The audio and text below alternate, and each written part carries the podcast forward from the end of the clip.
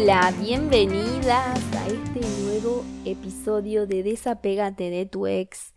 Hoy vamos a estar hablando de el día de San Valentín, ¿no? Mi primer día de San Valentín en soledad.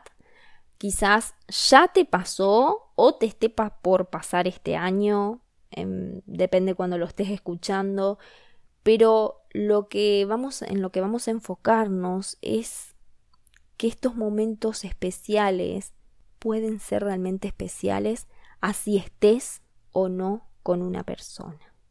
Mi primer San Valentín en soledad fue hace unos años cuando me vine a vivir a Buenos Aires.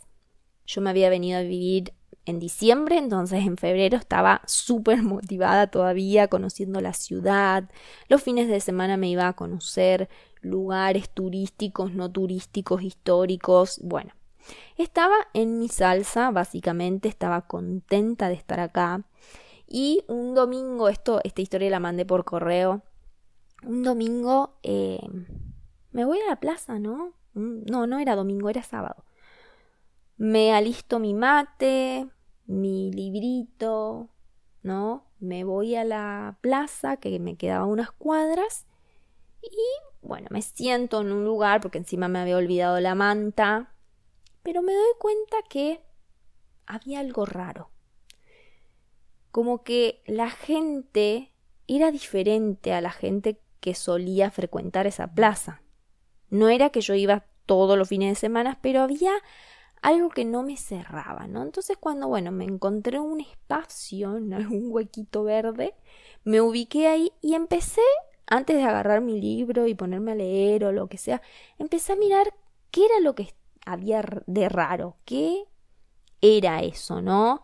Y empecé a enganchar, a asociar el globito rojo que colgaba de un...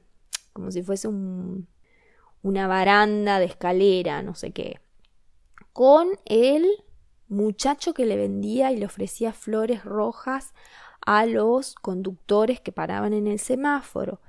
Y la cantidad de parejas, sí había niños, pero me, di cuenta que estaba lleno de parejas y claro, era el 14 de febrero. Ni siquiera me había dado cuenta de que era el Día de los Enamorados.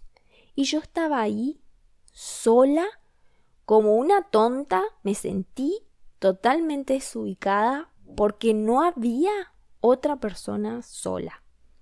Sí había algunos grupos de chicos jóvenes pero estaban juntos. Quizás ellos no estaban en pareja, pero estaban todos juntos. Entonces es como que dije, ¿qué hago yo acá? No sé si te, pasó alguna vez decir, ¿quién me mandó a este lugar? Entonces, más allá de que traté de que eso no me afectara, de hacerme la tonta y disfrutar del día, no me sentía cómoda. No, no me podía concentrar en el libro, había mucho ruido, más que, fíjate, ¿eh? más que el ruido exterior era mi ruido interno. Había algo que me picaba, me molestaba, ¿no? Así que dije, bueno, agarro mis cosas y mejor me voy. Me quedé un ratito en el solcito, me fui. Me fui porque, claro, no, no estaba bien.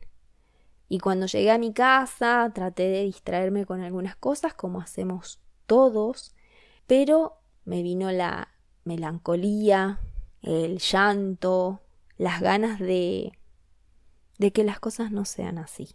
Y pasaron varias semanas hasta que entendí lo que te voy a contar ahora. Y decidí regalarme algo para ese San Valentín.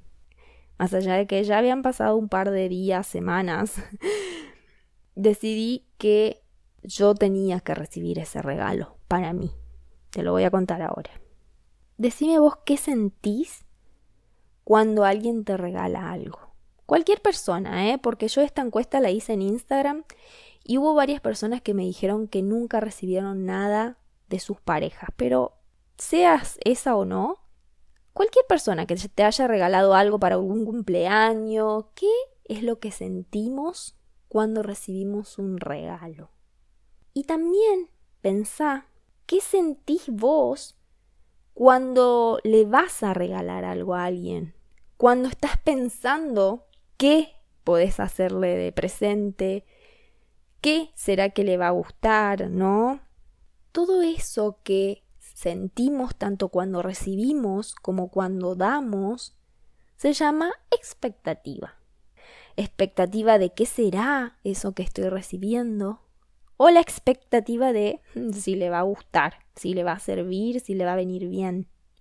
Pero las expectativas, más allá de que generan químicos positivos, muchas veces generan desilusión.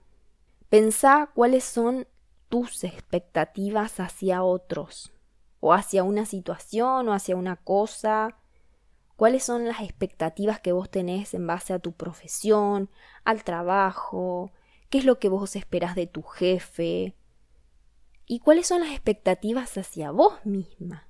Hacia tu cuerpo, hacia tu salud, hacia tu estado espiritual, ¿no? Hacia tu voluntad. Vos tenés expectativas hacia tu voluntad.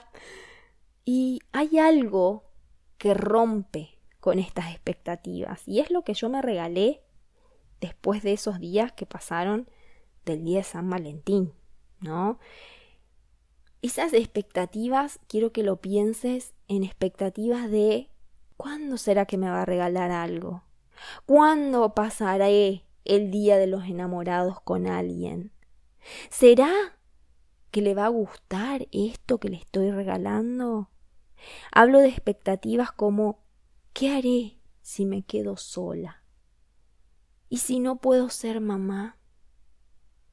¿Cuándo alguien querrá comprometerse conmigo?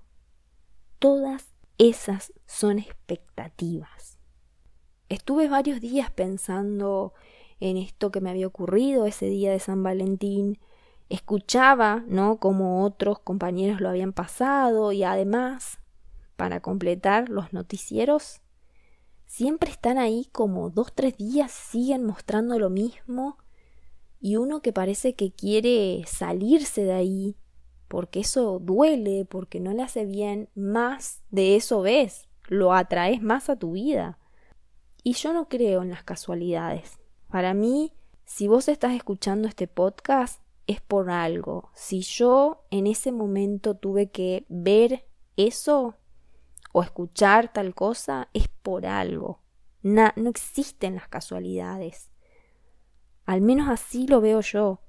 Y cayó en mis manos o en mis ojos un curso digital en ese momento sobre la confianza en uno mismo. Y ahí se encuentra lo que rompe la expectativa, la confianza.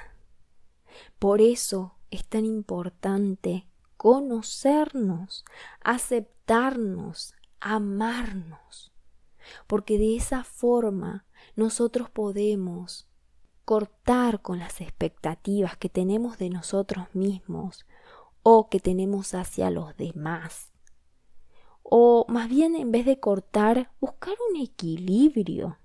¿Para qué? Para evitar esas desilusiones este día de San Valentín que se aproxima o si ya pasó y lo estás escuchando varios meses o semanas después y nada, sabes que va a venir otro evento donde también te va a tocar o te vas a sentir sola o que no encajas. Me gustaría que pienses en qué cuáles son tus expectativas y que trates de bajarlas. ¿En qué sentido bajarlas, no? En el sentido de aumentar la confianza en vos misma, en entender de que no existen las casualidades, de que hay cursos que llegan a tu vida y que no los estás tomando porque no querés gastar en eso, porque crees que no, no, no necesitas, porque con tu psicólogo que lo tenés hace años estás, es suficiente. Y sin embargo, muchas veces el universo está ahí mostrándonos de que Él tiene la solución para nuestros problemas y que nosotros no lo estamos aprovechando. Por eso te quiero invitar a participar de una jornada de vivos, vivos, sí, Instagram Live, para que se entienda mejor, que vamos a estar realizando el 14 de febrero. Estos vivos no van a quedar grabados en Instagram, por eso la invitación es a que te suscribas en el link que te dejo en la descripción para que puedas ver todos los vivos que vamos a estar haciendo ese día. ¿Cuál es el objetivo? Que tengas una cita con tu amor propio, que te des cuenta de que esos eventos que muchas veces parece que no encajas, en realidad sí encajas. En realidad podés llegar a tu casa y hacer algo que te motive, que aumente tu confianza, tu autoestima y que no necesariamente tenés que tener pareja para poder pasar un lindo día de los enamorados. La invitación es esa, es a que vengas, a que participes, vamos a tener invitados especiales y vamos a estar charlando de todos los temas que te ayudan a vos a soltar, a dejar de tener un poco de miedo, a animarse a hacer cosas que te bloquean hoy en día, ¿no? A tener una mentalidad exitosa y a descubrirte que no necesitas la compañía de otras personas, sino que lo más importante es tu compañía, pasarla bien con vos misma y que después el resto es un aderezo, es algo que suma, por supuesto que suma, pero no es fundamental. Te invito a que te suscribas y que pasemos este momento, este día juntos, compartilo y venite que lo vamos a disfrutar un montón. Te mando un beso grande, grande.